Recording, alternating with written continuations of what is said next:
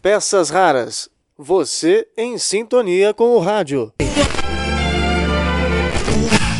Desde 2006, o Senado Federal aprovou uma nova data para comemorar o Dia do Radialista, 7 de novembro. Isso porque foi em 7 de novembro de 1903 que nasceu Ari Barroso, muito mais conhecido por suas composições como Tabuleiro da Baiana, No Rancho Fundo e a clássica Aquarela do Brasil, Ari Barroso fez de tudo um pouco no rádio. É tido como o inventor da vinheta da hora do gol. Ele utilizava uma gaitinha em suas transmissões. No blog Peças Raras você encontra um radioteatro justamente deste quadro Interferência quando era feito no rádio em que contamos essa história. Olha, são essas aqui, em três tamanhos. Esta é a grande. Não, vamos ver a outra, a média. É esta aqui. Não, também não. Mas, hein? Faz outra vez, por favor. É, já está mais ou menos. Ve vejamos a menor. A menorzinha é esta aqui. A gatinha menor. Essa, essa, essa, essa. É o que procuro. Mas, nesta edição, vamos homenagear outro narrador esportivo, que, tal qual Ari, também é de Minas Gerais, do signo de Escorpião e teve na Tupi do Rio de Janeiro o destaque para começar a ser conhecido em todo o território brasileiro. Estamos falando de José Silvério, que completa 75 anos de idade. A primeira oportunidade para narrar um jogo de futebol aconteceu em 20 de julho de 1963, quando Silvério tinha apenas 17 anos de idade. Os locutores da Rádio Cultura de Lavras, que pertencia ao grupo Bandeirantes, estavam de férias e um amigo indicou Silvério dizendo que conhecia um garoto que radiava como ninguém partidas de futebol de botão. Eu fui ficando tão treinado, porque jogava o dia inteiro praticamente, que eu, eu comecei a irradiar. E o pessoal achava interessante. Então, os meus adversários só jogavam comigo, porque normalmente eles sabiam que iam perder, se eu irradiasse, porque a graça era eu irradiar e não mais jogar. Vai lá, agora pro gol! Vai bater de bola! Bateu, é gol! Gol! Natural de Tumirim, uma pequena cidade no sul de Minas Gerais, que sequer tinha time de futebol, Silvério é uma das maiores estrelas da narração esportiva do país e seguiu a escola de nomes como Pedro Luiz Pauliello e Nicolau Tuma, que tinham na agilidade e na precisão lance a lance as suas grandes marcas. O pai do gol, como se tornou conhecido, passou pela Rádio Inconfidência de Belo Horizonte e depois foi para o Rio de Janeiro, onde teve grandes momentos na Continental e na Rádio Tupi do Rio de Janeiro, a mesma em que Ari Barroso ficou famoso por narrar futebol.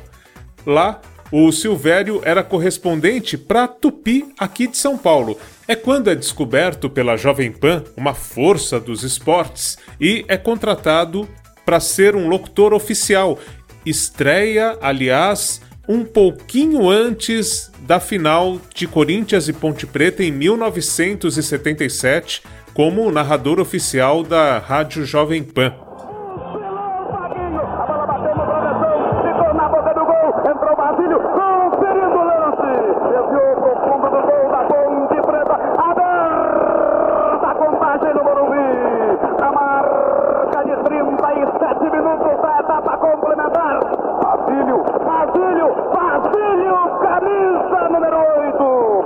Depois da Jovem Pan, em 2000, Silvério estreou na Rádio Bandeirantes, onde ficou por 20 anos até ser afastado no início agora de 2020.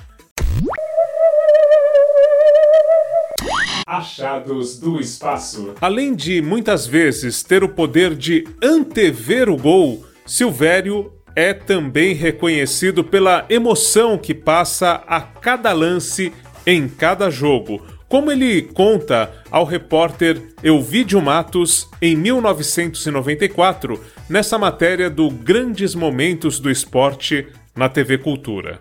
Eu vejo hoje o narrador esportivo, no domingo à tarde, como uma pessoa que está animando um show.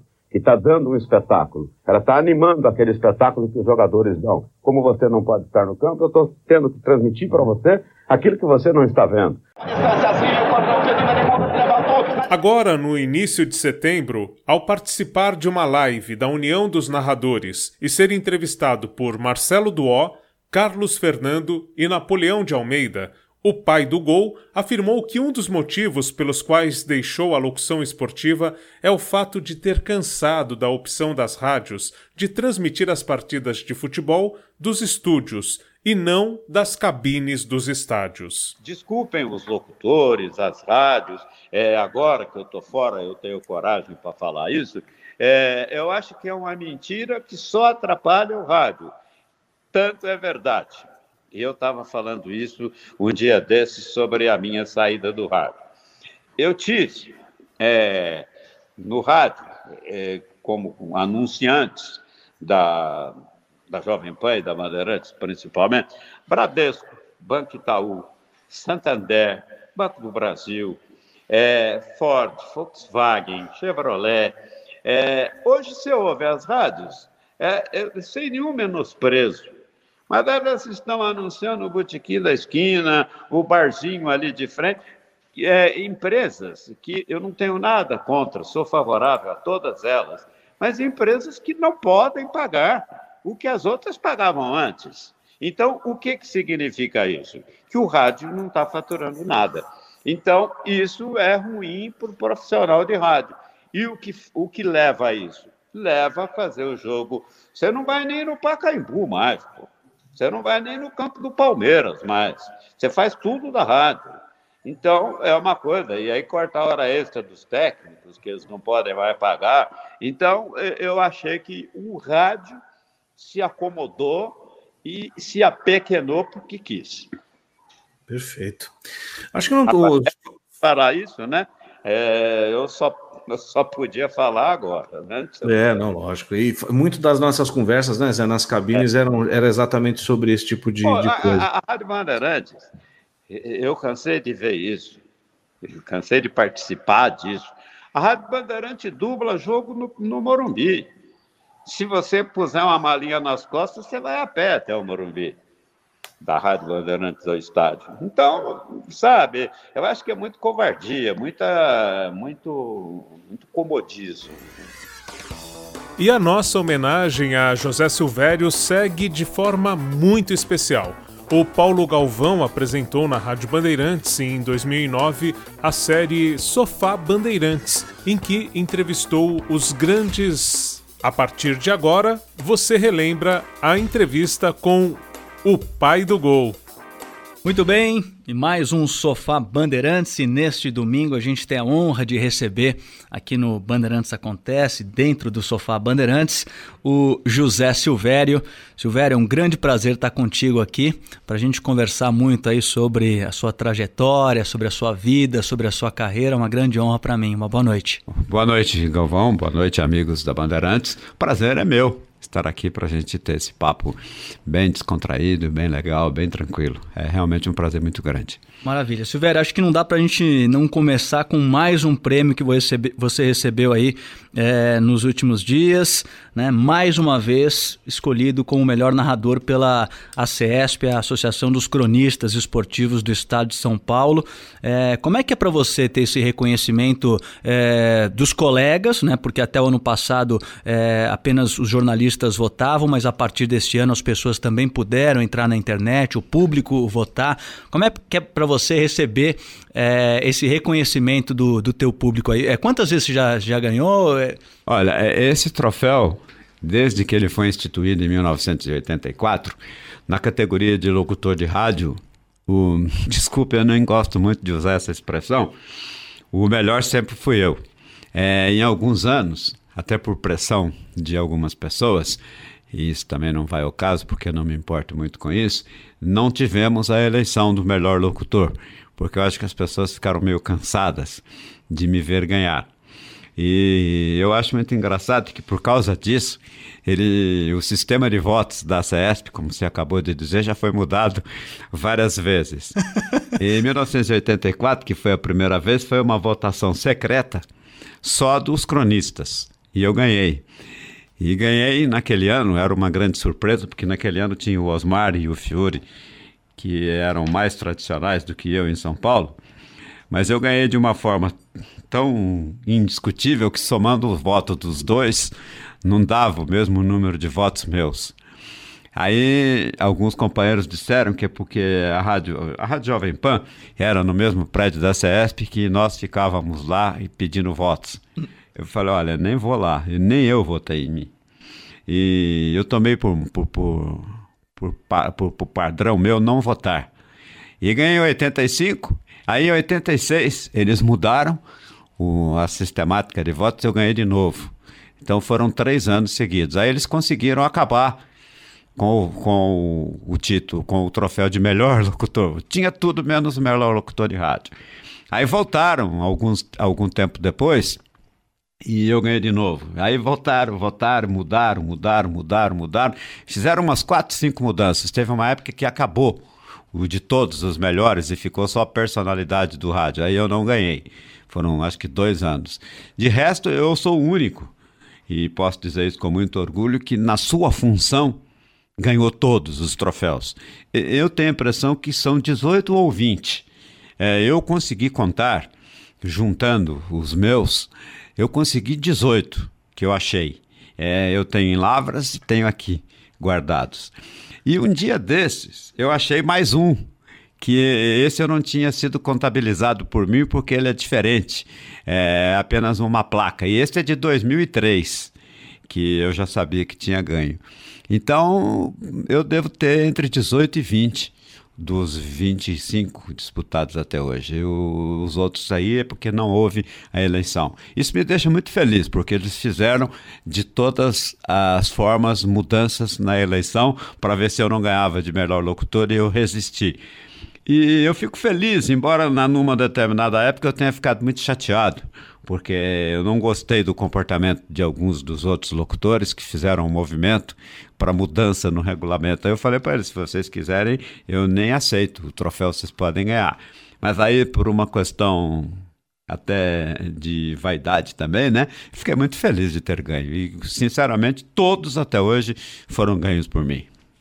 Silvério, é, aqui no Sofá Bandeirantes, a gente já desde a entrevista anterior com o Joamir, sempre convida alguém para sentar aqui no, no, braço do nosso sofá, né, para participar da nossa conversa, né? Então eu queria chamar uma pessoa que quase não trabalhou com você, assim, né? É, quase não, não, não vai a, a jogos com você, que é o Leandro Quesada. Boa noite, Quesada. Grande Paulo Galvão, boa noite a você. Estou aqui hoje no sofá Bandeirantes, confortavelmente sentado, né, para bater um papo é, e fazer algumas questões aí com, com, com o Silvério, né? Lembrar algumas coisas legais que aconteceram conosco. E a gente conversava, né, Paulo, a respeito desse companheirismo que eu e o Silvério temos aí já de, de longa data. Foram duas Copas do Mundo, né? No Japão e na Coreia em 2002, a última em 2006 na Alemanha. E aí é que você compreende como um profissional né, que trabalha na, na equipe pode ser companheiro teu ou não. Nos momentos fáceis, claro, né? Como o próprio termo diz, tudo é fácil. Nos momentos difíceis é que a gente percebe quem realmente pode nos ajudar. E eu tenho muitas passagens interessantes com, com o Silvério. Eu lembro das malas, viu, Paulo? É, que a gente carregava, aquelas malas de roupa com 40 quilos, pelos trens japoneses. Um belo dia nós paramos numa estação, não tinha escada rolante. Meu amigo, que dificuldade. Demoramos 10 minutos para conseguir levantar aquela mala. Mas um ajudou o outro e tudo ficou mais fácil. Tem um episódio também na Alemanha, quando eu, sem querer, ao abrir a porta do carro né, que a gente alugou, percorremos 11 mil quilômetros pelas autobans, né, as estradas alemãs, e não pagamos um pedágio, hein, hein, Paulo, hein, Zé? E eu abri a porta do carro no estacionamento do Hotel Hilton, a gente ia almoçar, e sem querer, eu acertei um outro carro que estava estacionado. Paulo do céu, deu uma confusão. A alemã, dona do carro, chamou o marido, depois chamou a polícia. E se não fosse o Silvério com esse alemão quase que perfeito, eu teria sido preso em território germânico em plena cobertura da Copa do Mundo. São alguns momentos interessantes que aconteceram aí na nossa cobertura. É, outro também com o Parreira. A gente estava a três horas do hotel que concentrava a seleção em Bergisch Gladbach, também na, na Alemanha. E eu recebi um telefonema da assessoria dizendo: Olha, você tem que estar tá aqui em uma hora, hein, para fazer a exclusiva que você tanto pediu pra gente com o Parreira. Imagina, eu tava três horas do hotel com o Silvério. Aí o Silvério disse: Corra tudo o que você pode, vamos lá entrevistar o Parreira. E fizemos uma entrevista histórica antes do jogo contra a França, depois o Brasil eliminado, não é? É, da Copa do Mundo. Sei lá, são alguns momentos aí, Paulo, que eu lembro com, com o Silvério. O Silvério pode até dar mais detalhes, né? Dessas duas coberturas e outras tantas que fizemos de Libertadores, de Campeonatos Paulistas, Copa do Brasil, Campeonatos Brasileiros, né? Realmente é, é, eu aprendi muito com o Silvério, aprendo a cada dia, né? Essa que sem dúvida alguma é uma grande figura humana e uma das pessoas mais importantes que o rádio já teve. E felizmente para a gente, continuará tendo até a Copa de 2014, quando o Silvério completará 10 coberturas de mundiais de futebol, certamente aqui pela nossa Rádio Bandeirantes. Um abraço, meu amigo Paulo Galvão, um abraço ao meu mestre José Silvério. Um abraço, Quesada. Obrigado pela participação aqui no Sofá Bandeirantes. E olha, o Quesada disse aqui, Silvério, que certamente você estará conosco aqui até 2014 para completar 10 Copas do Mundo. Dou a palavra a você. Olha, Galvão, eu, eu tenho eu tenho recebido algumas manifestações e eu acho até muito interessante esse tipo de coisa, de, de, de ouvintes, de pessoas, de companheiros e até da, da, da, nossa direção, de gente preocupada com o fato de que eu, se eu vou fazer a Copa do Brasil, não, eu falo, mas vocês estão preocupados, eu não sei porquê. É, por uma questão de princípio de vida, é, eu tenho 63 anos. É, clinicamente, é, eu sou um cara muito forte. É, há pouco tempo eu fiz um check-up e o médico que, que eu falei para você é meu amigo, são dois médicos, aliás, três. e eles fez umas medições, umas projeções. Eu teria uma idade clínica em torno de 38 a 40 anos. Que beleza. É, eu realmente não tenho problema, problema clínico. Eu falo para eles, é porque vocês são meus amigos, vocês estão dourando a pílula, inclusive dois deles são fãs mesmo, dois corintianos, e eles ficam torcendo para que eu continue irradiando futebol. E, então eu acho muito engraçada essa preocupação. E tem ouvintes, e-mails, é, pessoas que conversam, que falam. Porque eu tenho dito, ah, já estou ficando velho, inclusive tenho arrumado algumas coisas minhas, pessoais, para me preparar para isso, porque é um fato, 63 anos, você não está começando a vida, você já está realmente na descendente, já é uma queda. Felizmente, eu ainda não senti queda profissional. Eu ainda tenho uma garganta muito boa. A doutora Cláudia, que cuida da minha voz, me disse que a minha voz é perfeita, que a minha corda vocal parece de menino, não tem nenhum nódulo, não tem nenhum tipo de ameaça de nada. Eu posso continuar irradiando futebol. Ela até brinca: você irradia 45, você pode irradiar mais 45. Aí, brincando, tudo isso é uma brincadeira. Porque eu tomei uma decisão pessoal, e claro, toda decisão minha é pessoal, né? É, eu tomei uma decisão de não me preocupar mais com o que vai acontecer amanhã.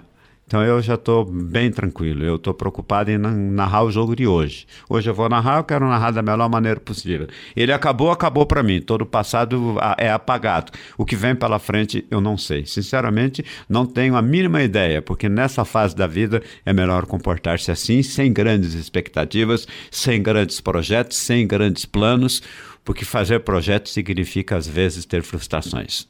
Silvério, queria que você falasse dessa história aí da, da Alemanha que o, o Quesada contou pra gente aí. Que história é essa de alemão perfeito aí, hein? É, essa é brincadeira dele. Eu não falo nem, nem bom dia em alemão. Eu consigo contar. Eu falo a metade dos dias da semana e conto até cinco em alemão. Mas não, não é. É que a gente tinha um carro que estava com documentação francesa. E o pessoal era alemão. Foi em Colônia, no hotel, na garagem do hotel em Colônia. Eu eu não falo nenhum idioma que você possa dizer assim, ah, o Silvério fala bem esse idioma, nem português, né? E, mas, mas, eu arranho bem uns cinco ou seis idiomas. É, italiano, que eu estudei para a Copa de 90, hoje já falo bem menos, mas eu falava. Espanhol eu falo bem. Eu falo até bem mesmo espanhol, porque minha filha é professora de espanhol, minha mulher fala bem espanhol, então eu sei bastante de espanhol. Não esse espanhol que o brasileiro acha que fala, e na verdade mistura para bom, eu falo realmente bem espanhol, falo, leio e escrevo. É, e me, me, dou bem em inglês por, por experiência de viagem, e em francês, que minha filha também é professora de francês, uma outra filha. E a minha família inteira é poliglota menos eu. Então dá para quebrar o galho. Então a gente misturou um monte de coisa e aí entrou a mineirice do acordo. Então eu expliquei para as pessoas que a gente não queria prejudicar ninguém. Aí veio a polícia. E com o policial que falava bem inglês, eu, eu me dei realmente muito bem, porque ele viu que a gente não era. O Quesada é mais exaltado do que eu, né? Até porque ele é mais garoto. O Quesada é mais novo do que a minha filha do meio. Então, é. eu posso tratá-lo como filho, né? Então, eu segurei a barra nesse sentido, muito mais no, no jeito, no sorriso. Eu acho que nada se compara a um sorriso, embora eu não seja um posto de alegria e nem de cara sorridente, mas na hora do, dos apertos eu sempre tenho um sorriso que ajuda bastante. E acho que é interessante é, essas histórias aí, né, Silvério? O Quessara falou também da questão das malas, né? Porque às vezes o ouvinte acha que é tudo muito fácil, né? Chegar, pegar um avião, chegar lá no, no, no campo e narrar e que é tudo, né? Que não pensa no que vem antes, durante, né? E, e depois, né? E eu tô lembrando agora aqui de uma história que o Carbone me contou também essa semana, né? Como ele já sabia que eu ia, ia fazer essa entrevista contigo, né? É, uma história lá da Coreia, que você quebrou os óculos lá na Coreia. Como é que foi para você trabalhar nessas é, condições? Na, Como é que foi? Hein, na verdade, eu quebrei os óculos na Malásia. É. O Brasil fez um jogo amistoso na Malásia e eu estava com os meus óculos de grau, né? O que eu chamo até brinco os óculos brancos, porque eu sempre tenho mais de um, é, mais de um par de óculos. E quando eu tirei o fone após o jogo amistoso da seleção brasileira contra a Malásia, que foi o último antes da viagem para a Coreia, saiu um pedaço de um lado e saiu outro pedaço do outro. Então meus óculos estavam quebrados. Aí eu fui para a Coreia. Aí eu cheguei em Seul e desci no aeroporto e já peguei um avião para uma cidade que chama Pohang. E desci em Pohang e na porta do hotel tinha uma ótica. Eu falei, eu não posso encarar uma Copa do Mundo só com esses óculos aqui, eu preciso ter os meus óculos reservas. E fui numa ótica, em frente. E não tinha como falar. O coreano não falava nem bom dia em, em inglês em uma cidade do interior da, da, da, Coreia mesmo, coisa brava. E não tinha nenhum brasileiro na cidade. Aliás, eu não vi nenhum ocidental na cidade. E fui lá. Aí eu peguei meus óculos quebrados, peguei os óculos novos, os que eu estava usando, e fui na ótica. Falei, eu tenho que fazer um óculos aqui, aproveitando de começar a Copa. Eu não posso encarar uma Copa do Mundo sem ter um, um par de reserva, porque senão se quebra de novo. Como é que faz? Porque quebra. Fone, às vezes puxa, sai tudo e quebra mesmo. É, aí eu fui na ótica e o resultado foi que eu consegui que ele fizesse um par de óculos para mim do mesmo jeito que era o meu, com, com, porque é, é, óculos de, de grau que muda, né?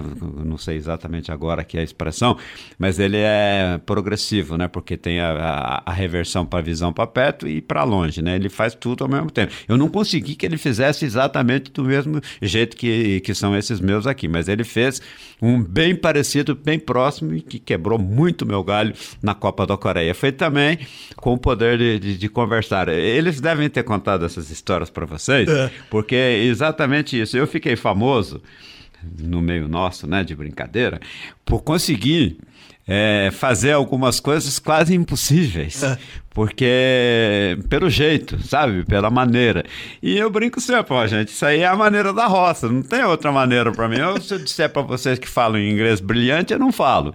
É, não falo coreano, mas eu tenho que me virar, não tem jeito. Eu não posso passar fome e nem posso e nem posso deixar de fazer certas coisas que eu tenho que fazer. E eu faço, eu não desanimo diante de obstáculos. Eu sou muito insistente, persistente e vou em frente. É o mesmo caso, eu fiquei três dias sem comer nessa cidade, porque não tinha como. A comida coreana no hotel era muito ruim.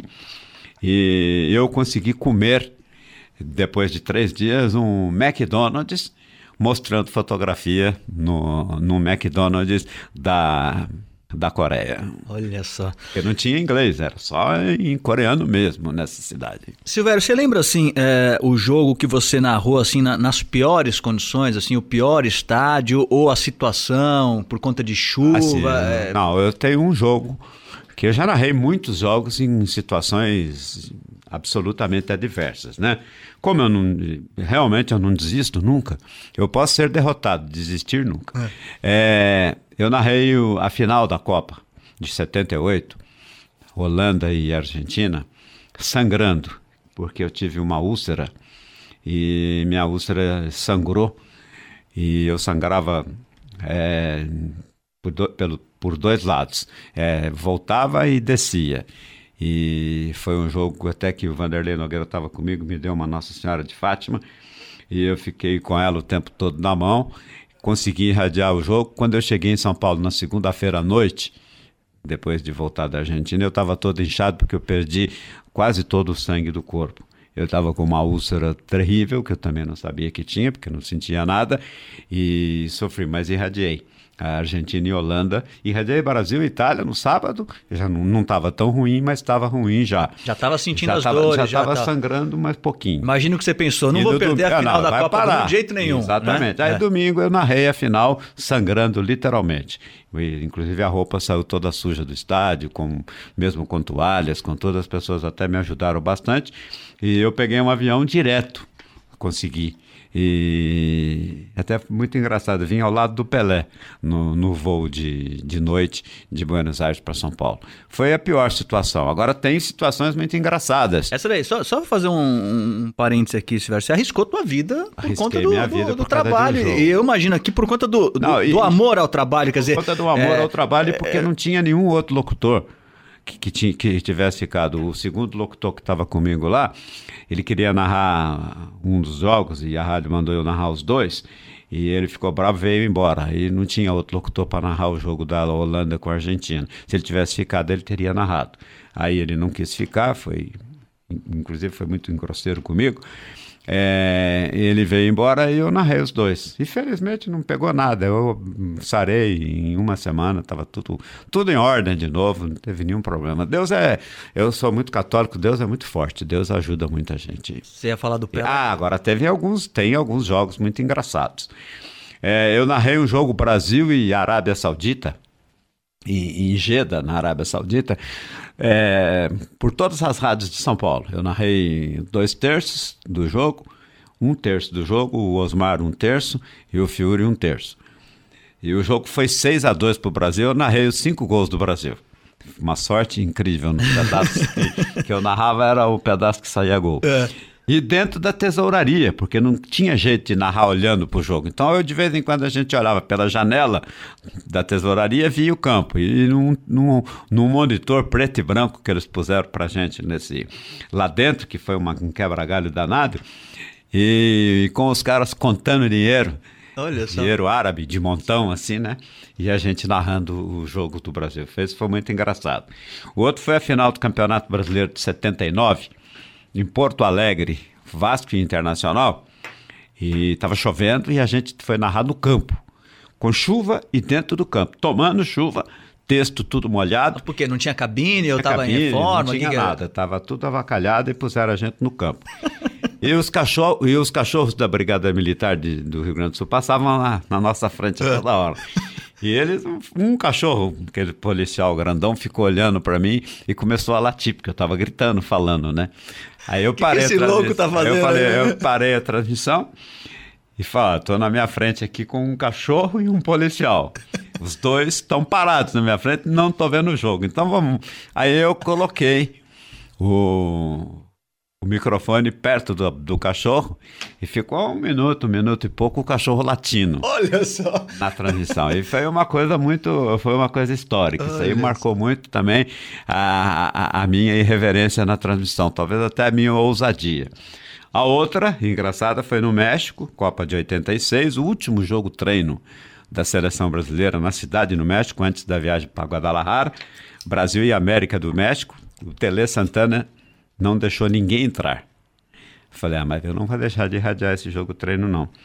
Eu subi numa casa, a gente contratou um pedaço da casa, eu subi na casa e dava para ver um pedaço do estádio. E o Vanderlei ficou dentro do campo com o microfone volante atrás das árvores. Então tinha pedaços que eu não via lá de cima da casa. E aí eu falava para ele, agora eu não estou vendo nada, o que está acontecendo aí no treino, né? E narramos, e foi esse treino muito importante porque ele definiu a seleção brasileira que ia estrear na Copa do Mundo de 86, e com uma novidade que eu tinha anunciado, porque todo mundo sabe que eu era muito amigo do Tele Santana, ele tinha me dito que o Júlio César seria o zagueiro central titular da seleção e que ia entrar no lugar do Oscar. E a gente queria checar isso nesse treino, né?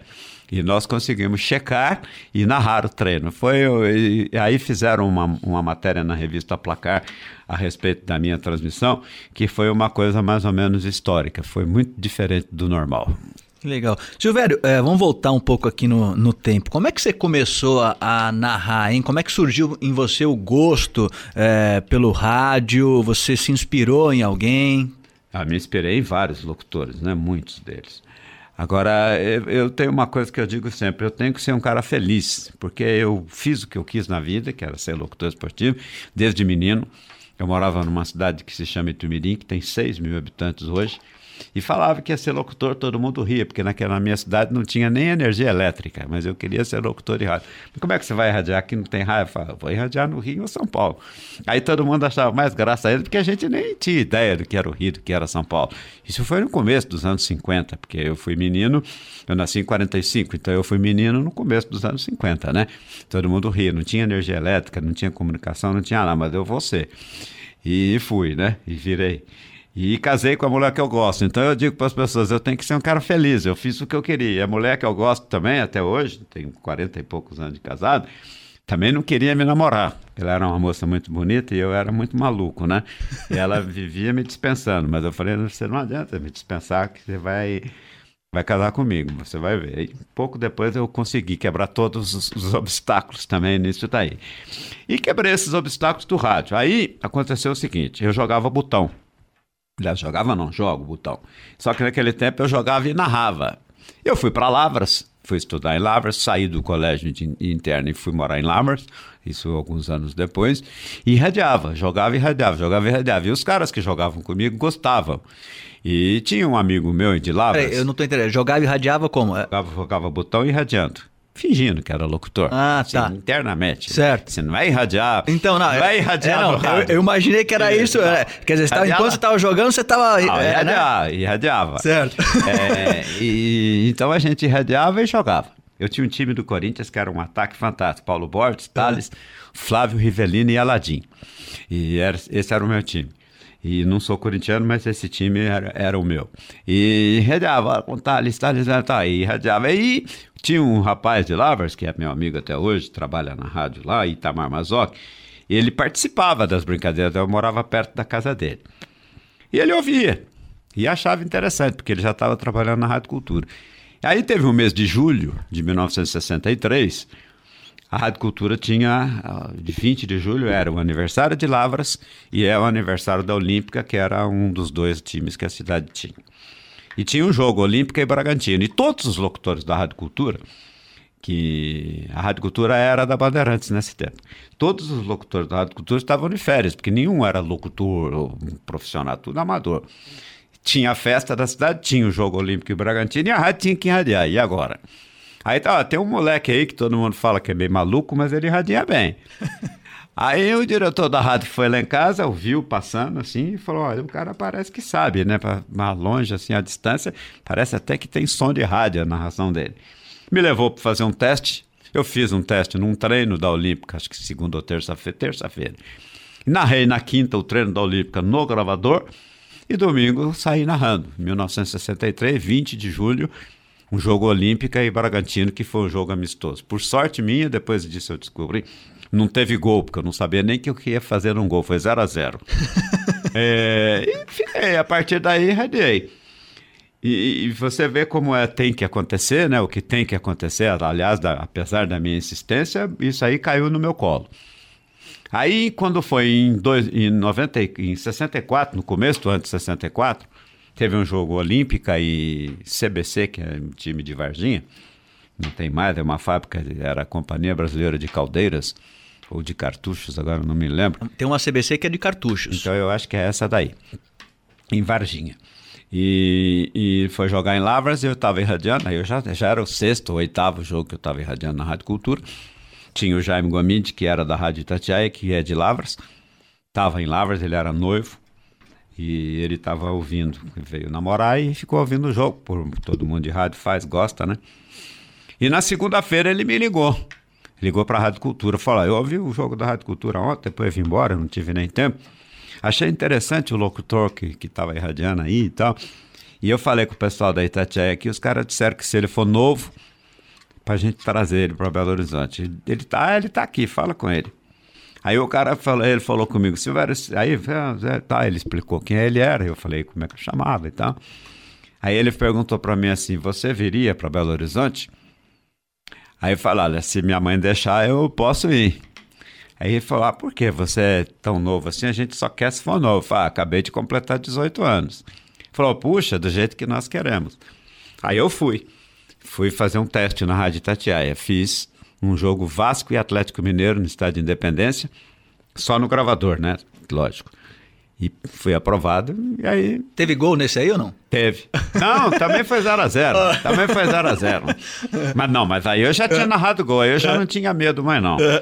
Aí eu narrei e fiquei na Rádio Tatiaia. Pronto, e fiz exatamente. Aí depois nunca mais eu Parei, estou até hoje, já são 45 anos, quase 46. Maravilha. Silvério, você falou há pouco da sua fonoaudióloga. Que cuidados especiais você tem com, com a tua voz, assim, no dia a dia e assim na preparação para o dia do jogo anterior? Tem um, um, um, alguma coisa específica que você faz para o jogo? Como é que é? Não, eu digo sempre para as pessoas o seguinte: eu não faço nada diferente da minha vida. A minha vida já é específica para ser locutor esportivo. Eu falo pouco, você sabe disso, que eu não sou um, um conversador. Falo baixo, normalmente, falo baixo sempre. Narro baixo também. É, não tenho cuidados específicos, mas eu tenho algumas vantagens. Hoje, né? Até uns anos atrás não tinha, não. Fumar eu não fumo, aí sempre tive essa vantagem. Não bebo, não bebo nada de álcool também. Isso é de pouco tempo para cá. Pouco tempo em termos da carreira, mas já tem bastante tempo também. Durmo cedo, sempre dormi cedo, sempre gostei de dormir, sou famoso por ser dorminhoco. Não esquento muito cabeça, eu realmente tenho um, tenho uma máxima, talvez pela minha fraqueza, pela minha fragilidade, eu não quero mudar nada, não quero consertar nada. Eu entendo isso da vida e acho que o mundo tem que ser do jeito que ele é. Eu é que tenho que me adaptar à vida. Então eu aceito as derrotas e só insisto em tentar ganhar, mas aceito as derrotas, então eu não me preocupo muito. Eu realmente não tenho muitos problemas, nem de gripe. Deve ter uns três anos que eu não fico gripado. Raramente eu preciso faltar a uma transmissão por doença ou por garganta. Doença nunca, né? Mas por garganta. Eu nunca fiquei doente, então é, isso é uma coisa muito, muito legal. Eu até brinco com a minha fala, você tem que se preparar, porque eu acho que a hora que, que eu tiver alguma coisa é para bater com as quatro de uma vez. que isso. Tem esse negócio de ficar gripado, ter essas coisinhas. Só tive essa úlcera e nunca mais operei, depois nunca mais tive nada de estômago também. Então, é uma vida bem tranquila. Eu eu brinco sempre com as pessoas. O Carbone, que você citou há pouco aí, que me conhece há muitos anos, ele brinca que é a única coisa que eu sei fazer na vida é irradiar futebol. E mesmo assim eu faço só mais ou menos. eu falo, tá bom, então tá ótimo, mas mais ou menos já tá bom. E essa história de bebida gelada, né? Porque a gente, eu trabalho com, com voz também, mas é lógico que eh, o que eu exijo da minha voz, acho que não chega nem a, a 10% do que você exige, né? Por conta da, da, da, da tua função, né? Mas para mim, por exemplo, se eu tomo alguma coisa gelada, me prejudica muito, né? Para você também funciona assim? Você evita ou não? Não. É, eu não sou muito de tomar água gelada, de tomar bebida muito gelada. Eu tomo razoavelmente, eu gosto de água fresca. Não uso gelo nas coisas que eu tomo, não gosto de gelo. Gelo tira o paladar das coisas. Mas por incrível que pareça, talvez seja uma das coisas que eu mais gosto no mundo é sorvete. E eu tomo sorvete praticamente todos os dias. Eu, pelo menos umas três vezes por semana eu tomo sorvete. Sou um apaixonado por sorvete. É, aonde, aonde cavar ah, tem um sorvete diferente, eu vou atrás. E, então eu realmente não tenho essa preocupação, não. Lógico que tudo é comedido, né? No dia do jogo, óbvio que eu. Mas eu já até chupei picolé antes do jogo. Então não, não, não me atinge, não. Aliás, tem gente que diz que se gelo fizesse mal, não tinha ninguém nos Estados Unidos, né? Porque eles tomam tudo com muito gelo, né? E eu irradiei já um, alguns jogos em temperaturas absolutamente baixas e não tive nenhum problema. O último foi aqui na Bandeirantes, em março de 2006, que eu fiz Brasil e Rússia em Moscou. Tava na hora do jogo 19 graus abaixo de zero. Nossa. E só que eu tava na cabine, mas para chegar na cabine, na cabine era com climatizada, né? Mas para chegar na cabine você passa no tempo e não tem problema nenhum. Não tive nenhum tipo de problema. Frio não, não me faz mal, não. A gente está com o José Silvério aqui no sofá Bandeirantes. Nós vamos voltar já já, Silvério. E eu queria que no, no retorno aqui no nosso segundo bloco, você falasse aqui para o nosso ouvinte qual foi o momento mais emocionante dessa tua carreira de 45 anos narrando futebol. Daqui a pouquinho. E a gente está de volta aqui ao Sofá Bandeirantes neste domingo, Sofá recebendo hoje o José Silvério. E antes do nosso intervalo, eu perguntei a você, Silvério, qual foi o momento mais emocionante dessa tua carreira aí de 45 anos até agora, né? Narrando, hein? Olha, é, Galvão, é muito difícil você encontrar um momento em 45 anos que foram de muitos momentos, não é? realmente muito difícil. É, mas tem alguns. Teve, por, por questões pessoais, o, eu assumindo o comando da, da Jovem Pan em 77, e na sequência o Corinthians campeão, com aquele gol do Basílio que eu narrei. É, teve um gol do Vladimir num jogo de, de virada com o Flamengo, que eu narrei. É, o título do São Paulo na Libertadores, primeira Libertadores, foi muito emocionante. O, o, gol do Evair, quando o Palmeiras saiu da fila, também foi muito emocionante. O Robinho, com aquele pênalti em cima do, do Rogério, em 2002, eu tinha pouco tempo depois da Copa do Mundo, eu estava aqui na Bandeirante, estava começando a crescer aqui, foi um gol muito importante. Foram muitos os momentos, e tem um momento particularmente interessante, que foi em 1977, esse eu sei a data, 5 de agosto, porque eu estava narrando uma luta de boxe no ginásio do Ibirapuera e o João Mendonça foi campeão sul-americano dos meio-médios. E enquanto eu narrava a luta, nasceu a Ana Cristina, que é a minha filha mais nova. E eu saí de casa, não podia faltar a transmissão, não tinha saída, não tinha alternativa, porque era uma luta de boxe, não tinha outro, ninguém narrava boxe, pouca gente sabia narrar boxe. E eu deixei minha mulher no hospital e fui para o ginásio de Ibirapuera, ao lado do Cláudio Karsuk, que me ajudou muito, e a mulher dele foi ficar com a minha no hospital e nasceu a Ana Cristina. Então foi uma transmissão também muito emocionante por causa da expectativa. E a Ana Cristina nasceu no intervalo de um dos, do, dos assaltos da luta. Foi um negócio muito, muito emocionante. Que legal. Silvério, você é um, um, narrador, não é um narrador de, de muitas frases, né? Mas algumas frases suas marcaram muito e você falou agora aí do gol do Evair em 93, naquela final do Paulistão, né? O Palmeiras e o Corinthians, o, o gol do Evair de pênalti, em que você soltou agora, eu vou soltar a minha voz, acho que foi a primeira vez, né? Primeira vez. E é, eu não sei se houve outras, eu sei, é, pelo menos na, em 2002, no primeiro gol do Brasil, eu lembro que você falou isso também, né? Como é que surgiu surgiu essa frase, ou como é que surgem? É, como é que você trabalha com isso, Silvério? Ah, olha, Galvão, eu não sou muito, como eu já disse aqui, eu não sou muito preocupado com o que eu vou fazer na transmissão, não. Eu, talvez até porque eu sempre digo isso, as pessoas entendem errado, mas paciência, também não tenho pretensão de fazer com que as pessoas entendam tudo do jeito que eu quero, não. às vezes eu não consigo me expressar. É, eu me acho muito pequeno, muito modesto, muito. Isso não é querer me vangloriar, querer dizer que eu estou errado, não. Eu acho que não tenho tanta importância. O mais importante é a rádio e o jogo. Então eu tenho que fazer aquilo que o jogo me mostra. Então eu não sou de ficar me preparando para fazer frases, até porque no começo que eu tinha essa ansiedade de querer fazer alguma coisa às vezes você se, você se preparava para falar certas coisas, não tinha clima para falar isso. Então eu aprendi que as coisas têm que fluir normalmente. Você se prepara dentro de um esqueleto da transmissão. O que vai acontecer você não sabe. E eu aprendi isso rapidamente na minha carreira, porque você veja bem, uma expulsão muda um jogo. Então, uma frase muda uma transmissão, um gol muda aquilo que você tinha como expectativa do jogo.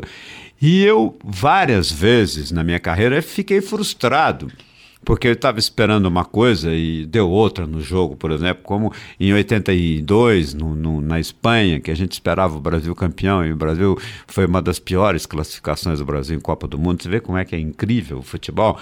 Então eu passei a narrar futebol da seguinte forma: eu me concentro, me preparo para narrar o jogo.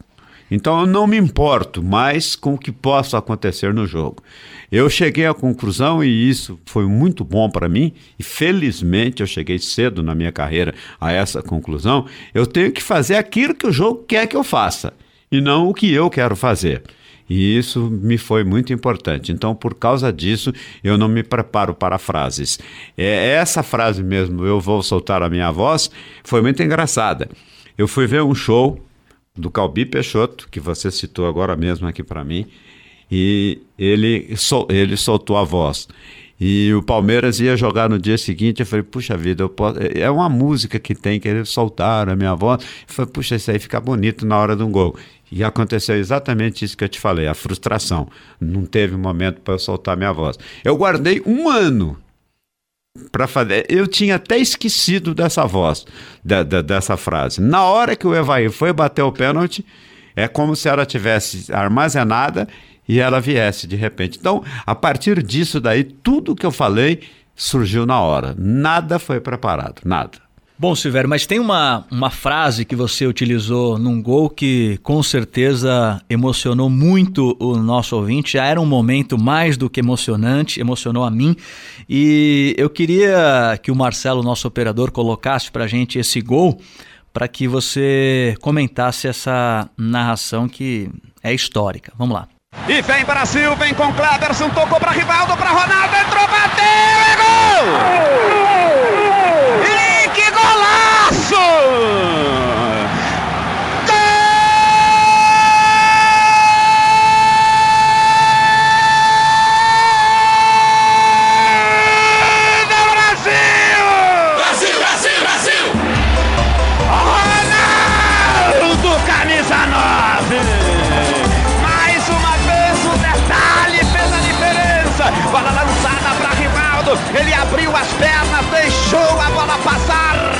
Veio para Ronaldo. Ele dominou e rolou pro fundo do gol de. Se eu fosse poeta, faria da bola uma deusa. Se eu fosse um cantor, faria de um grito de gol uma ópera. Como não posso, eu grito.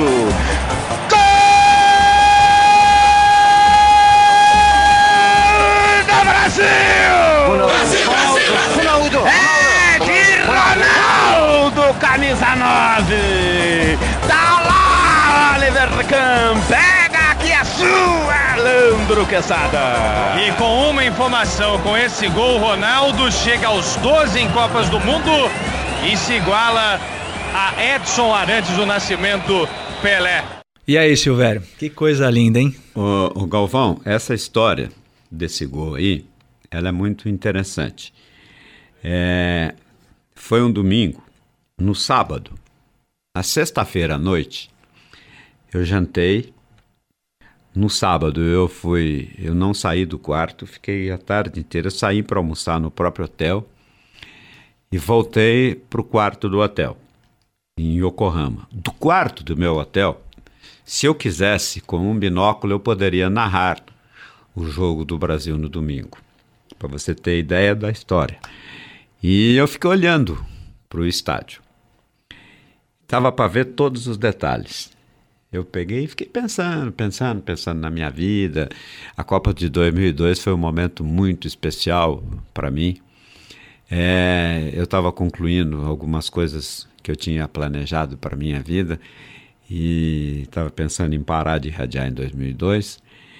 E, e eu estava precisando muito de dinheiro naquele momento lá. E estava numa situação difícil, porque eu estava com duas empreitadas e estava realmente muito apertado. E fiquei pensando na minha vida, fiquei pensando, pensando, pensando, pensando. Falei, puxa, esse jogo aí pode ser muito importante para mim.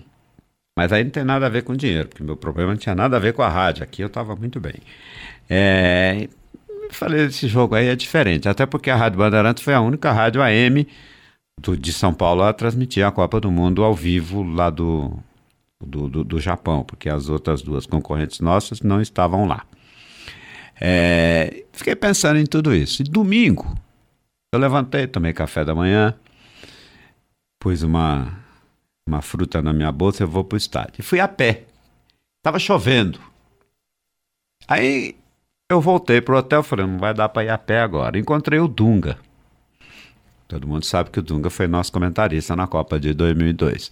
Aí ele falou, ah, vamos de ônibus. Aí tinha um ônibus, peguei o ônibus, desci perto do estádio e fomos a pé para o estádio. Aí lá no estádio, o Dunga, muito conhecido no Japão, ele sumiu de mim, eu fui quietinho para o nosso posto, fiquei lá sentado, pensando, pensando. Não tinha absolutamente nada anotado. Aí tinha um monte de festa naquele dia, uma festa de encerramento da Copa do Mundo fantástica. E pouco tempo depois eu fiquei sabendo que a televisão não mostrou isso aqui no Brasil, que foi uma falha lamentável, até por causa do horário, era de madrugada aqui, né? E a festa japonesa de encerramento da Copa do Mundo foi a mais bonita que eu já vi. E eu peguei então um script, um release da Copa do Mundo, e estava em japonês e em inglês. E comecei a narrar aqui na Rádio Bandeirantes o que estava acontecendo, e traduzindo simultaneamente do inglês para o português e ficou uma coisa muito legal, ficou bem feito. Honestamente, até eu achei. Eu consegui tra traduzir coisas que eu não imaginava que eu sabia.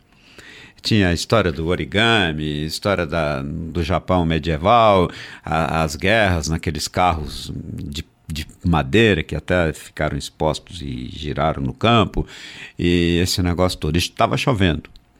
E chovendo e a festa, aquela coisa linda. Eu Fui, fui, fui, fui, fui.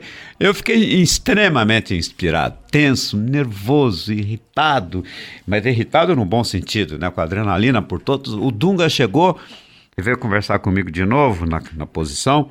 Aí falou do, do, do Oliver Kahn, o goleiro da seleção alemã.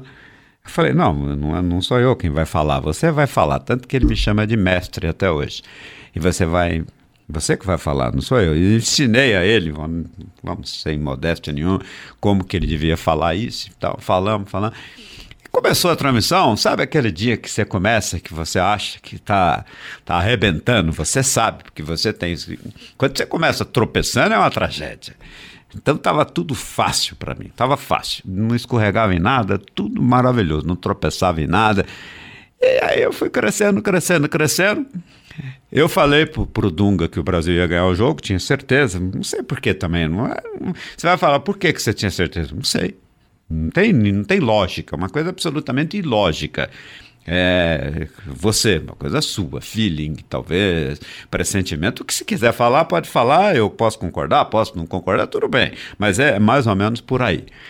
E o Dunga falou aquilo que nós combinamos, o Quesada, a gente combinou um monte de coisa. Você vê que entrou ensaiadinha e tudo foi combinado. Eu estava parecendo que estava sabendo tudo que tinha que ser feito e fui falando, falando, falando. E na hora do gol saiu isso daí. Saiu. Realmente saiu. Saiu a Deus a bola, saiu a, a, o poeta. Tudo bem. E, e aí que tá. Eu fiquei no hotel no sábado então eu, eu falo, saiu. Saiu porque talvez eu tivesse armazenado. Eu fiquei ouvindo música a tarde inteira. Fiquei lá com. Eu tinha um Walkman, tava ouvindo, quietinho, quietinho. Não saí do hotel, não falei com ninguém.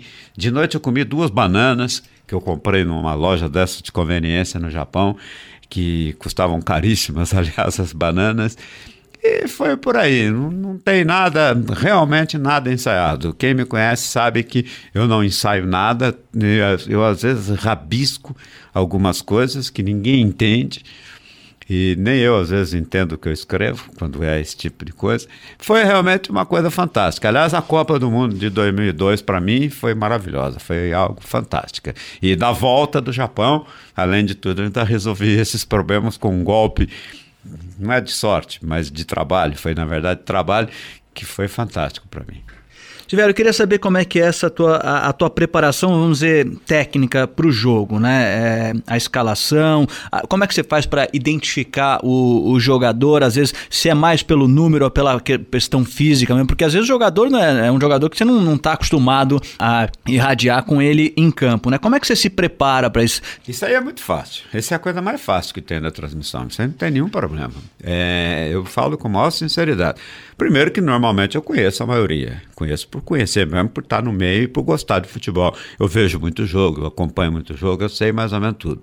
Quando eu não conheço, mas é muito raro acontecer isso, sempre tem alguém que eu conheço. Então, a partir daquele que eu conheço, eu me baseio.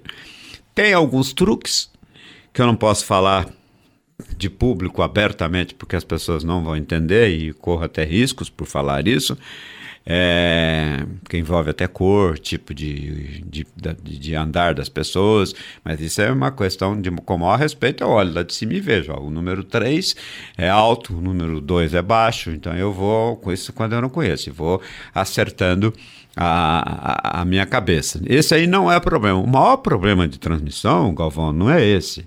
O maior problema é você ver tudo isso, saber o que o cara está fazendo, e conseguir transmitir isso. Esse é o segredo.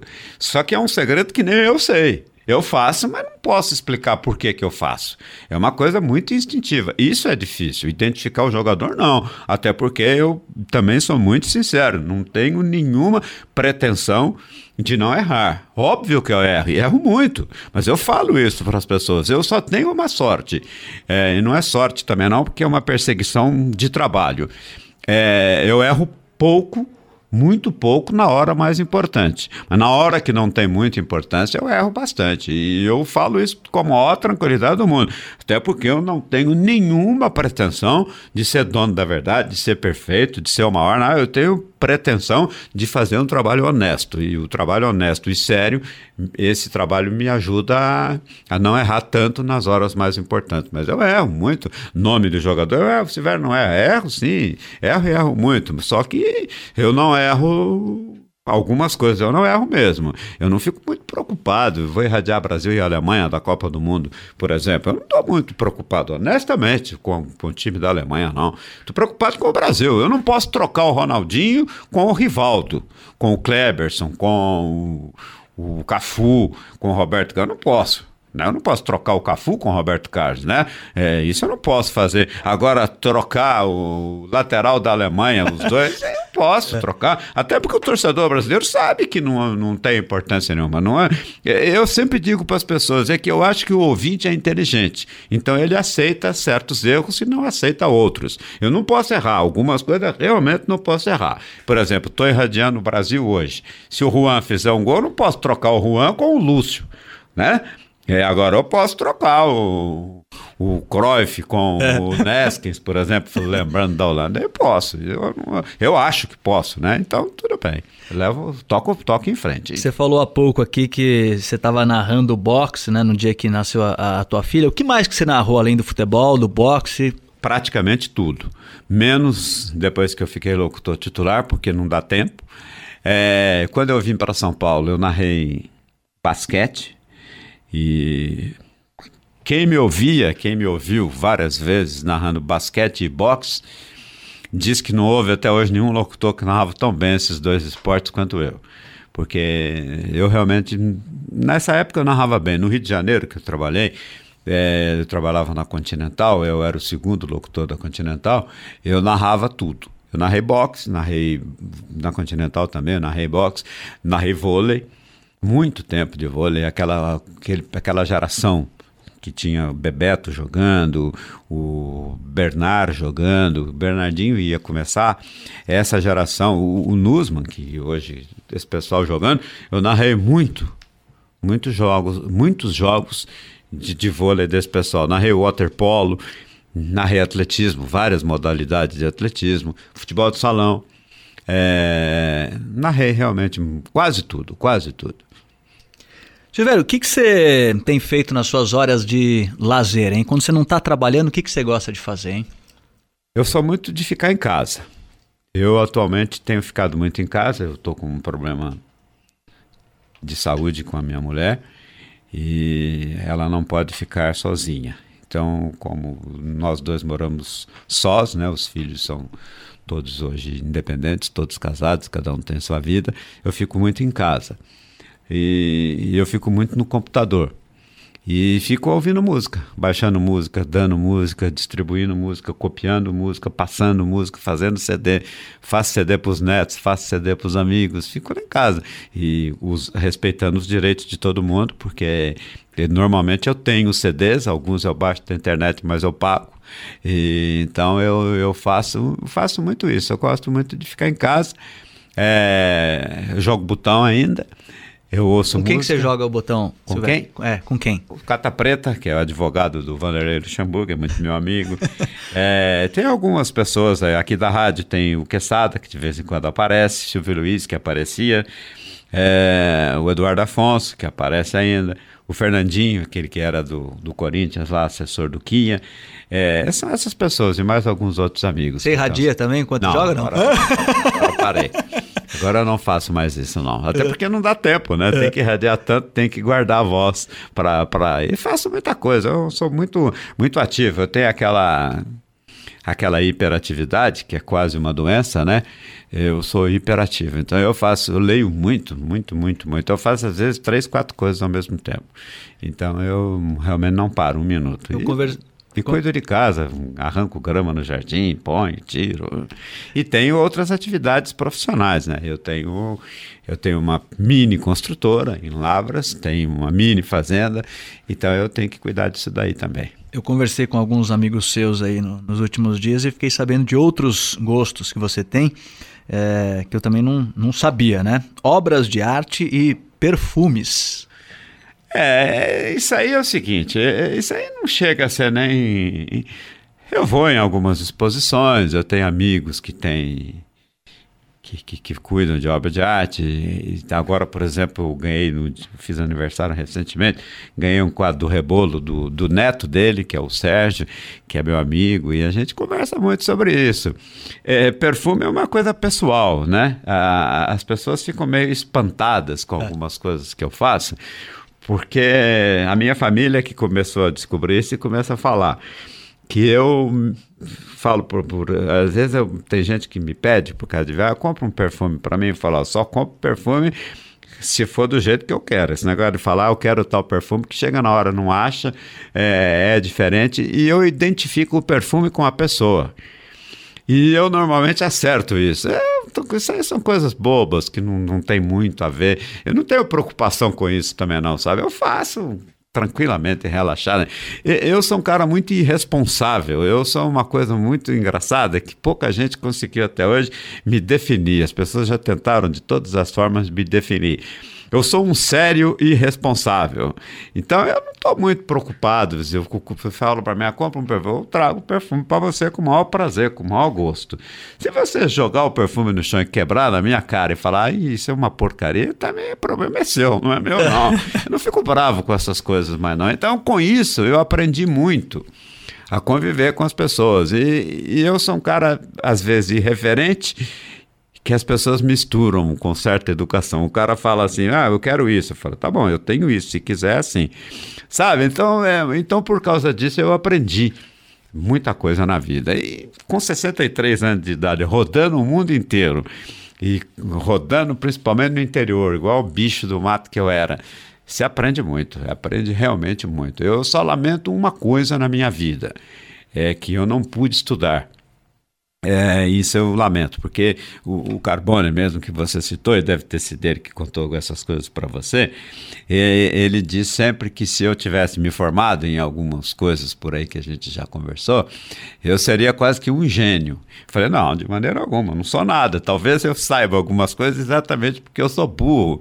Eu não tenho medo de falar e fazer certas coisas. Eu não tenho medo mesmo de falar. Burro eu não sou, mas eu sou realmente muito eu sou bem um sertanejo, sabe? Aquela pessoa da roça mesmo, que, que foi criado na roça, que nasceu no sertão e que não perde isso porque você ganha essas coisas quando menino, quando bem jovem ainda. Eu sou bem isso mesmo. Você vê a minha cidade, que é onde eu nasci, que eu adoro, que é Itumiri, Ela tem 6 mil habitantes. Imagine isso em 1945, quando, que foi quando eu nasci. Como era, nem luz tinha, não tinha estrada, teve época de enchente, de problema, tem água para todo lado em Tumirim, então qualquer coisinha dá enchente na cidade, então você ficava isolado, não podia passar, não tinha ponte, era tudo com, com barco, com balsa.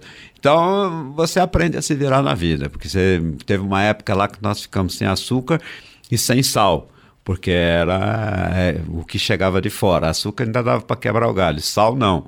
Então, você tem que aprender a se virar. De, de, não tem com esse negócio de estar tá tudo arrumadinho. Não, a gente não comia na mesa, não tinha prato, não tinha talher. Então, você tem que se virar para comer, para beber. Tomava água, às vezes mergulhado no, no ribeirão, baixava a boca na, na água, em córregozinhos, em bicas, porque lá tem água para todo lado. Aliás, eu brinco para todo, com todo mundo que Tumeri é a cidade do futuro pela quantidade de água que tem e pelo tamanho que é, né? Que a água lá pelo que eu espero da vida, embora um dia desse eu tenha ido lá, já vi tanta garrafa PET lá no Ribeirão, que eu falei, Tumirim não tem nem poluição, porque não tem o que poluir em Tumirim, né?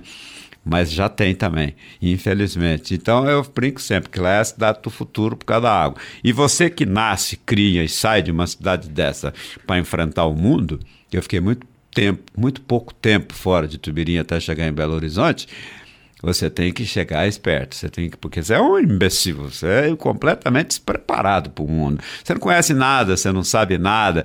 É, só para você ter uma ideia, eu morava em Tumirim, fiquei em Lavras estudando seis anos, fiquei um ano e pouco em Lavras, morando e trabalhando, e já fui para Belo Horizonte, então não deu tempo. Então, a primeira vez que eu, que eu, quando eu cheguei em Belo Horizonte, e as pessoas não me perdoam até hoje, tinha sinal de trânsito, eu não sabia nem como é que era que funcionava sinal de trânsito. E eu vi todo mundo parado, eu parei também, né? Aí eu perguntei, mas por que essa fila de gente aqui que parece uma procissão e de repente todo mundo para? Isso daí ficou famoso na minha vida, que todo mundo ficou me pegando no pé um longo tempo de caipirismo, de achar que o pessoal parado para atravessar a rua, a rua, era uma fila de procissão, né? Então, é essas coisas todas. Eu não sabia. É, a primeira vez que eu saí em Belo Horizonte sozinho, que eu tive que pegar um elevador, eu não sabia como, eu não tinha a mínima ideia do que era um elevador, como é que aquilo funcionava dentro de um prédio, aquilo ali. Só que aí entra uma coisa boa da roça, do caipirismo da gente. Eu parei e fiquei em pé olhando.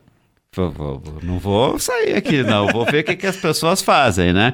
Aí eu, depois que eu vi o que, que as pessoas faziam, é que eu, que eu fui para o elevador para subir eu, no centro de Belo Horizonte. Aí eu não fiz besteira, não, mas sabe aquele negócio assim, todo desconfiado, com medo danado? Quantos anos você tinha? 18. É, só que era 18 com cara de menino mesmo, era magrelo, pequenininho, né? Então é, era muito engraçado isso daí. Essa, essas coisas, o, o Galvão, eu, depois que o tempo passa, que você usa isso para o lado positivo, são maravilhosas na vida da gente. Porque não, é uma coisa normal. Escada rolante eu fui ver já muito tempo depois.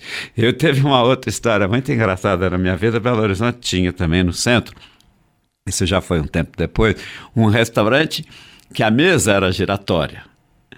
Então você, o meio da mesa, então ia girando, você pegava a comida e punha no seu prato. Aí, primeira vez que eu fui lá, eu fiquei, vamos a comida tá fugindo, como é que eu vou ter que correr atrás dela? Então, é, é esse tipo de coisa marca a vida da gente. E aí você, quando começa a viajar para voos mais altos, você já está mais, mais escolado. E você veja o seguinte: a minha primeira viagem para a Europa foi para a Alemanha. Então, eu fui fazer Cruzeiro e Bayern em 1976. E você vai para a Alemanha, com neve em Munique. Então, e aí, o que, que você vai fazer? Que que você vai se, como é que você vai se virar? Aí você se lembra daquele, daquele tempo, né? Do cara que estava chegando em Belo Horizonte. Aí eu botei na minha cara, a proporção hoje é muito melhor do que naquele tempo, que hoje eu já moro em São Paulo, já conheço muita coisa e tal. De repente, Munique é até menor que São Paulo. Aí você já se sente o máximo, né? Por estar lá em Munique, né? E, e aí você vai fazendo as coisas, aí fica quieto. Eu sempre tive essa, essa perspicácia de parar e olhar antes de fazer para não, não falar essa grande besteira, essa procissão não anda, né? Com os pedestres na rua em Belo Horizonte, porque realmente, se você analisar uma fila no centro de Belo Horizonte, mesmo em 1964, é muito maior do que toda a população de Tumirim, né? E que era, era o meu parâmetro de vida, né? Então, é realmente, eu não conhecia o Rio, não conhecia. Eu fui para Belo Horizonte para começar a trabalhar, eu não conhecia Belo Horizonte. Eu já tinha passado uma vez por São Paulo, era a única coisa que eu conhecia, não conhecia nada, a não ser aquela região Lavras e Tumirim Três Corações. Era o, esse tripé que era onde eu, eu vivia quando, quando menino e quando mocinho. De repente você chega em Belo Horizonte para trabalhar e para irradiar futebol numa rádio importante como é Itatiaia se você não tiver muito equilíbrio, você entra em parafuso. Eu já não era muito equilibrado, não entrei em parafuso exatamente porque eu passava do ponto. A gente está com o José Silveira aqui no Sofá Bandeirantes. Vamos a mais um pequeno intervalo e voltamos já já. Muito bem, estamos de volta aqui no Sofá Bandeirantes com o José Silvério, que já nos contou aqui diversas histórias muito curiosas da sua vida pessoal, da sua trajetória profissional. Silvério, você já é, é, normalmente reconhecido pela tua voz, assim, no, no, dia a dia? Acontece muito isso? Como é, como é que é, hein? Acontece, muito mais do que, do que a gente pode perceber. É, eu, inclusive, uso isso do lado bem positivo. É, normalmente eu não sou conhecido. Aliás, a Veja fez uma matéria uma vez e eu sou citado como uma das vozes mais conhecidas de São Paulo com um rosto desconhecido. É, tem alguns locutores que são citados. Eu sou talvez o mais conhecido pela voz nessa revista da, nessa nessa coisa da revista eu sou o mais conhecido pela voz e o menos conhecido pelo rosto porque realmente eu apareço muito pouco aliás eu sempre tive uma, uma máxima propaganda de locutor de rádio não precisa ter foto como não pode ter a voz, tem o um nome, você vive só do nome. Então eu sou muito conhecido e eu uso isso do lado positivo sempre eu, honestamente, eu sou simpático com as pessoas que me, que, que, me, que me procuram menos na hora do jogo lá na cabine. Então, tanto que eu não gosto muito que as pessoas vão na cabine no jogo, não, porque lá eu sou muito antipático. É, não é que eu seja antipático, não maltrato ninguém, mas eu não posso dar atenção, porque a minha concentração em dia de jogo é absoluta. Eu acho que isso é minha vida, é meu prato de comida. Sempre disse isso para as pessoas com a maior naturalidade do mundo. Então, eu não posso me desconcentrar no estádio, mas quando eu estou fora, tanto que as pessoas dizem, você lá no, no, campo você é um, aqui fora do campo você é outro. Eu falei, lógico, lá eu estou trabalhando, aqui eu posso conversar com você com o maior prazer, com tranquilidade, podemos até rir, brincar lá, eu não posso fazer isso e não tenho tempo, porque é tanta coisa que eu faço ao mesmo tempo é, é, muito difícil. Então eu sou muito concentrado. Mas as pessoas me conhecem mesmo. Eu confesso a você com muita sinceridade que fico feliz com isso. Eu acho legal. Não sou daquele cara que não gosta de ser reconhecido. Eu trabalho numa, numa empresa que o que importa é o que você aparece. Então eu tenho que aparecer. Eu fico feliz quando eu sou reconhecido. Eu gosto. Normalmente é assim, tipo no, no supermercado, ou você Qualquer vai no lugar. Onde eu vou? É... Supermercado, restaurante é, aliás, eu vou mais em supermercado que em restaurante. Falar assim. É, é, isso. Eu não sou muito de badalação, é. sabe?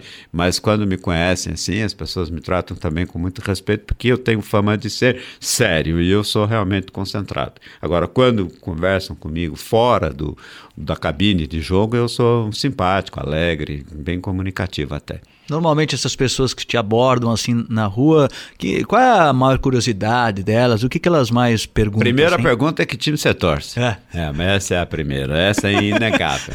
Aí tem essas perguntas, como é que você faz para identificar o é. jogador, o que, que você conhece, aí, mais ou menos na mesma linha é. do que nós fizemos aqui. E aí quando pergunto para você para que time você torce, o que, que você responde para ele, senhor? Olha, eu realmente tenho converso, mas eu explico. Porque na verdade, Galvão, eu não torço. Não torço mesmo para ninguém.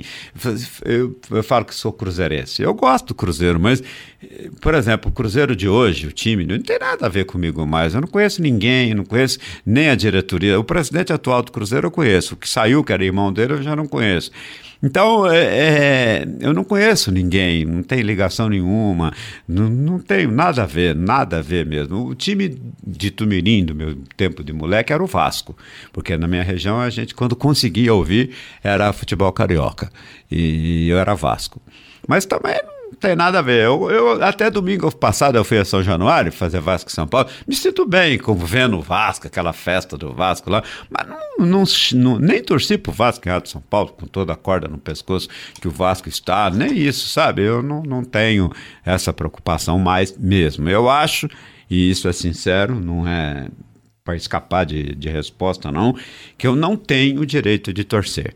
Eu acho que tem Santista, tem corintiano, tem palmeirense, tem São Paulino, é, tem torcedor disso, torcedor daquele que gosta de mim. Eu acho que eu desrespeitaria se eu torcesse para outro time, principalmente na hora da transmissão. Então eu acho que o futebol faz parte de mim. Eu não tenho o direito de torcer por este ou por aquele time. Eu tenho a obrigação de ser isento e, e usar o futebol, que é um dom que eu tenho, usar para o proveito de todo mundo. Eu, eu, eu, eu tenho comigo essa ideia de que radiar futebol é uma obrigação social que eu tenho. Porque sou muito honesto, a minha vida já está feita, já está resolvida. Eu sou um cara de, de, hábitos absolutamente modestos. O que eu tenho e o que eu ganhei, as coisas que eu fiz, são mais, muito mais do que suficientes para eu e minha mulher vivermos o resto de vida que nós temos. Tanto que eu já doei um monte de coisa para os meus filhos. É, então eu não preciso mais de certas coisas. Então eu tenho uma obrigação social. E essa minha obrigação social é irradiar futebol com seriedade, tentando explicar as coisas. E, e, eu, às vezes, Galvão, e as pessoas muitas vezes não entendem isso, uma vez eu fui até criticado. Por, por dizer que eu era muito pobre, e, e eu sempre digo que eu não era pobre, eu precisava de muito dinheiro para ser pobre naquele tempo de menino. É, eu acho que eu tenho a obrigação de falar isso sim, porque, sinceramente, eu me vejo aí como um espelho, como um exemplo para mostrar para as pessoas que você pode conquistar as coisas na vida com talento, com estudo, com dedicação, e eu sem estudo. Eu fiz o curso científico e depois fiz, porque eu tinha direito, um curso rápido e um teste e me e tenho tenho diploma de jornalista porque naquele tempo não tinha o curso superior de jornalismo então eu consegui mas foi pela prática então eu faço questão de dizer que e falo isso em palestras em escolas e que a vida é dura que a vida é difícil mas que se pode alcançar objetivos. E o Vanderlei Nogueira, por exemplo, uma pessoa que é minha amiga, a Bessa, todo mundo sabe quem é, é ele foi a Itumirim comigo. Em 95, 96, é, ele foi a Itumirim. É, eu, ele foi conhecer a Itumirim. Aí, quando nós voltamos de Itumirim, chegamos aqui em São Paulo, ele tinha falado umas coisas a meu respeito para algumas pessoas. Eu falei, pô, Valéria, você foi muito bonzinho comigo, muito legal. Eu falei, não, Zé. Depois que eu fui a Itumirim, vi os seus amigos em Itumirim, vi a cidade de Itumirim, fiquei conhecendo vários amigos seus, as pessoas da sua cidade, o que você era lá, o que as pessoas falam, contaram de você para mim. O meu respeito por você, que já era grande, aumentou mil vezes, porque um cara sair de Tumirim, naquele jeito que lá que eles me contaram a seu respeito, chegar em São Paulo e conseguir que você conseguiu é, merece muito respeito. Aí eu fiquei, fico até hoje emocionado com isso, porque realmente é muito difícil. Então eu digo para esse negócio do elevador, da fila de Belo Horizonte, não é brincadeira, não, isso é fato. E as pessoas aproveitavam para tirar sarro. Só que eu sou muito receptivo a tirar sarro também, pode tirar à vontade. Eu, eu não me importo, não, eu não, não apelo, porque é um fato verdadeiro. E eu achava legal. Eu estava entusiasmado com a ideia de estar naquele meio, né? E, então, é, eu acho isso. A gente tem a obrigação de contar algumas verdades, de falar algumas coisas que você sente. Não pode ficar essa história de dourar a pílula, que a vida é uma maravilha, que foi tudo muito fácil. Que... Não, não é nada disso. Não é fácil mesmo. Se você. Eu tenho alguns amigos, algumas pessoas muito importantes, inclusive um médico que eu citei, não vou citar o nome dele, é hoje uma das estrelas da cardiologia mundial ele acha a mesma coisa que eu acho. A vida é difícil, você vence, você consegue, mas come grama, você pasta, você tem que enfrentar. E você tem que estar disposto a isso. Eu acho que não tem ninguém no mundo com raríssimas exceções, não chega nem a meio por cento, que, do, do, ser humano que tenha conseguido fazer alguma coisa na vida. Eu nem digo, nem uso a palavra sucesso, porque eu não acho que, que eu seja sucesso, eu acho que eu consegui o que eu queria, que é diferente. É, é muito difícil você conseguir as coisas. E você, várias vezes, você tem obstáculos que você pensa que você não vai transpô-los. Mas você tem que ter uma força que você não sabe de onde vem. Mas você tem, e, e, é isso que eu te falo, esse negócio do Japão, da Copa do Mundo, da final. Eu confesso a você que eu busquei algumas coisas, essas frases e um, o que eu narrei na abertura, na festa de abertura do, do, do final lá, que era o encerramento da Copa. Eu não sei de onde vem, sinceramente não sei. De repente elas apareceram na minha frente. Não foi por acaso, porque eu tinha me concentrado muito no sábado para fazer o trabalho e achando que, que, que era importantíssimo para mim, eu precisava daquilo, estava necessitando daquele tipo de coisa. É, mas vem, vem. Eu, eu, acho que é Deus que te dá, mas como eu não, não sou pregador religioso, não, cada um acredita naquilo que quer é, você tem que buscar isso. E é uma força que eu não sei de onde vem. E eu acho legal, tem que falar mesmo esse tipo de coisa, porque quem sabe alguém está te ouvindo e vai fazer isso. Aliás, é, nessa terça-feira, não, vai, vai, já foi no ar. É, eu tenho uma entrevista na TV Cultura feita com um garoto de 10, 11 anos que o sonho dele é igual ao meu, então ele foi me conhecer, porque eu sou um dos ídolos dele. E, então eu falei isso para ele. Olha, é super legal. Cara pegou aí financeiramente é bom, é ótimo. Para mim é ótimo. Agora pode não ser para todo mundo. Eu não sou um uma, eu não sou uma, cole, uma coletividade, eu sou um indivíduo, né?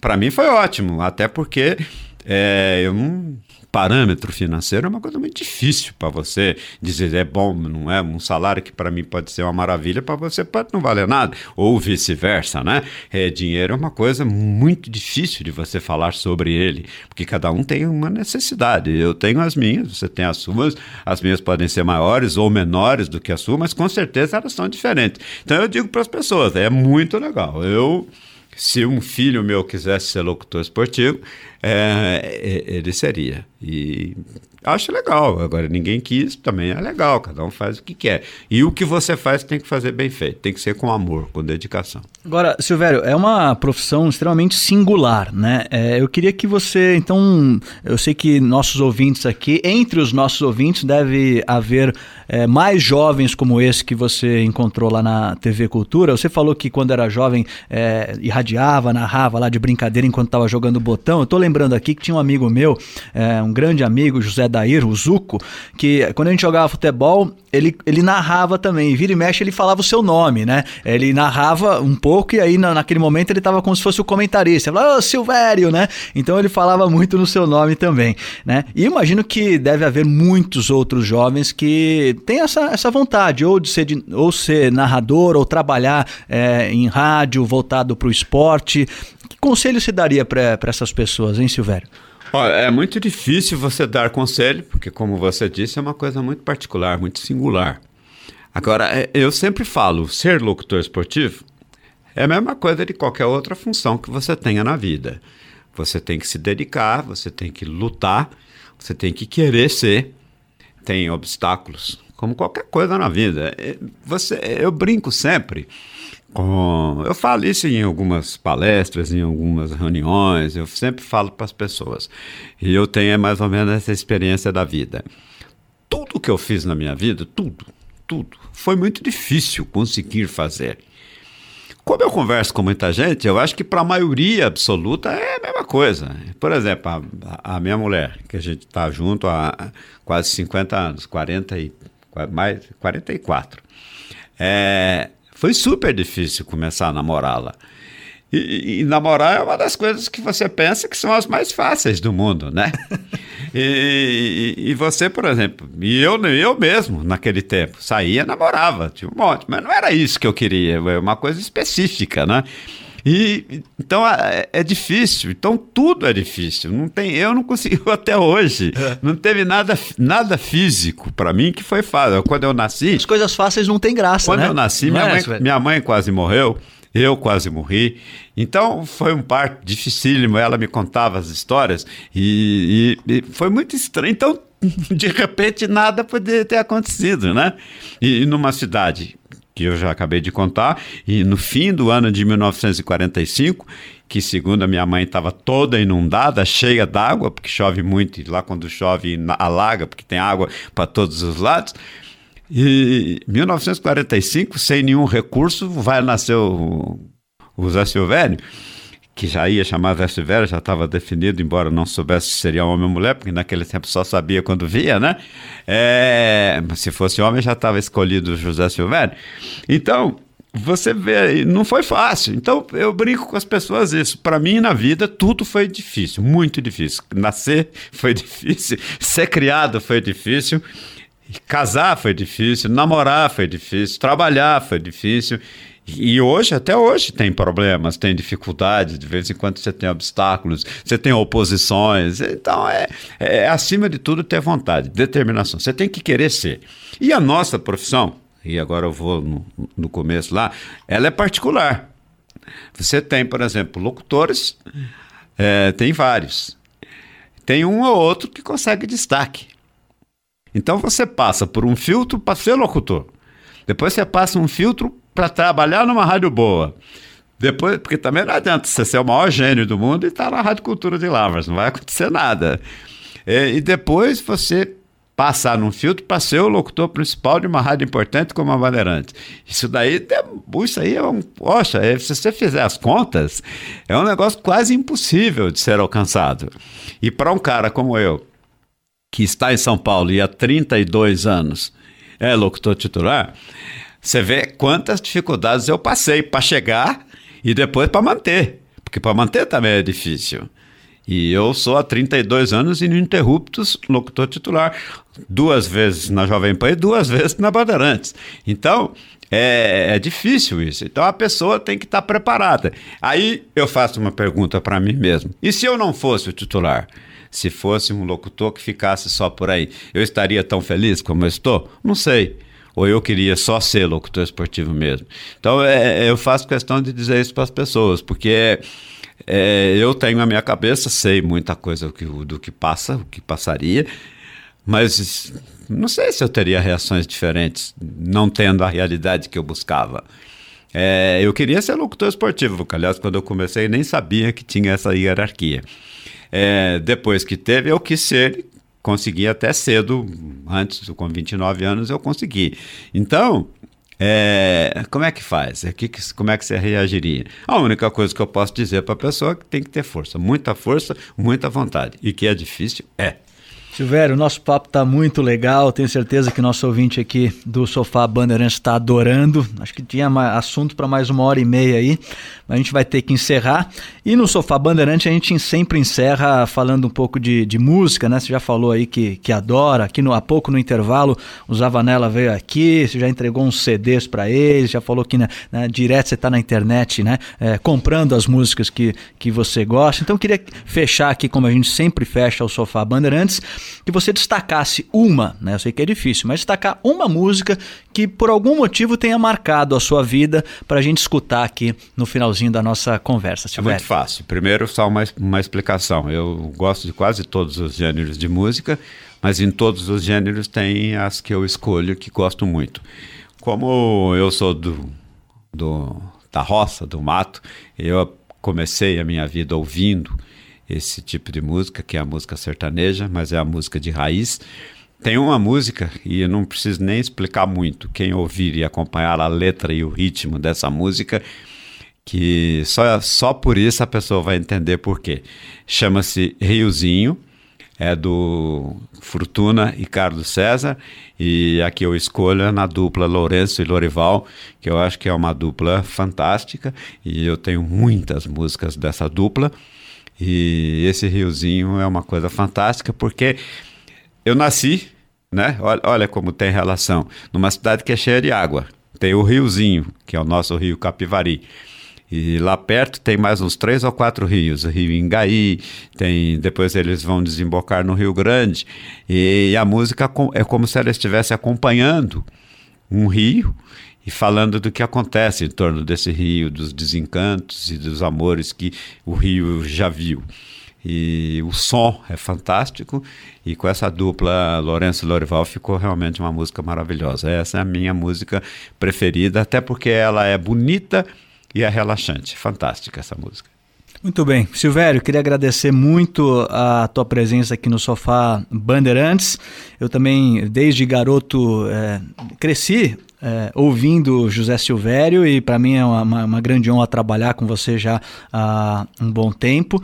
E tenho certeza que nosso ouvinte também é, foi o, Vanderlei é, Nogueira, né, que falou que passou a te respeitar mais quando soube da sua origem humilde. Acho que muitos ouvintes também não sabiam dessa, dessa origem, não conheciam a tua história e com certeza, como eu, passam a, a te respeitar mais a partir de agora, porque eu acho que isso que você falou tem, tem tudo a ver, né? Essa história de que nada vem de graça e você é com certeza um, um grande exemplo, né?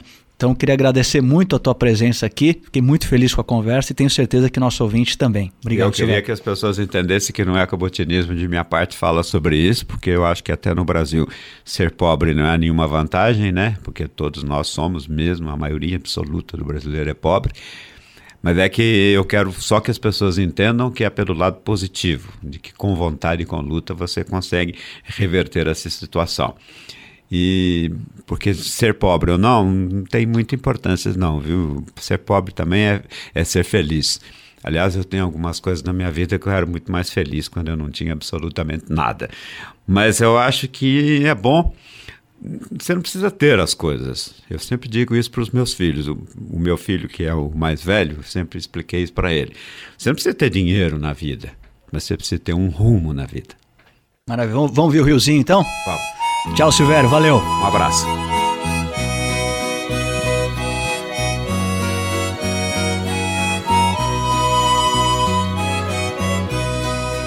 Meu rio pequeno, braço líquido dos campos, rodeado de barrancos, corroído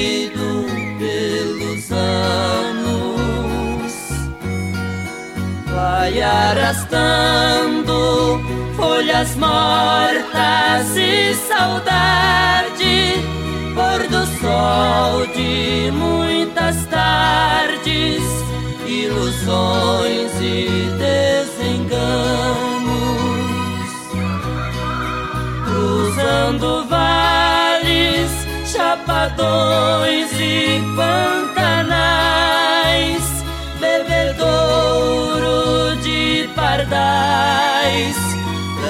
espelho de luar. O seu roteiro não tem volta, só tem ida pra findar a sua vida amplidão azul do mar. Riozinho amigo, nossas águas. Também tem um rio de mágoas a correr dentro de mim. Cruzando na alma campos secos e desertos, cada vez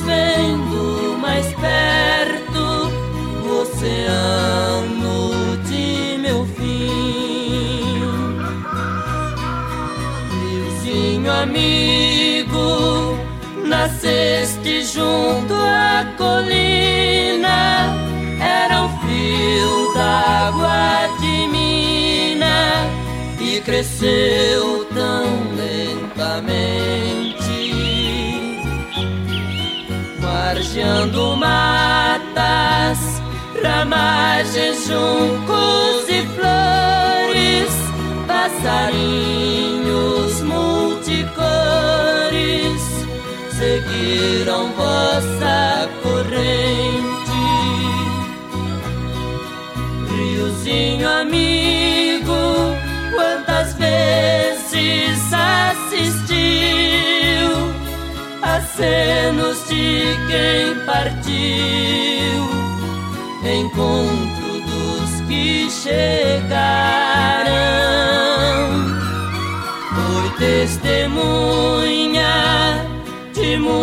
Muitas juras de amor, quantas lágrimas de dor suas águas carregaram. Riozinho amigo sobre a areia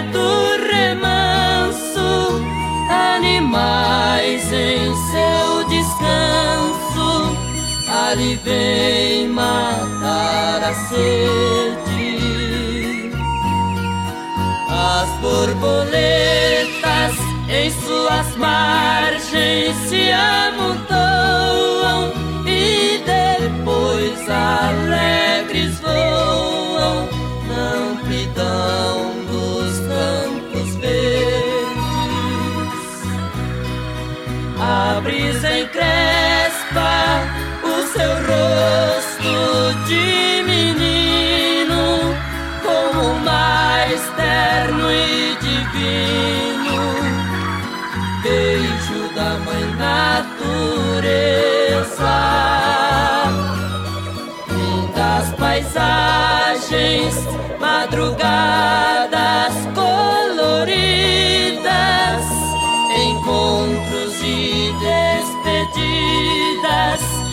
seguem vossa correnteza.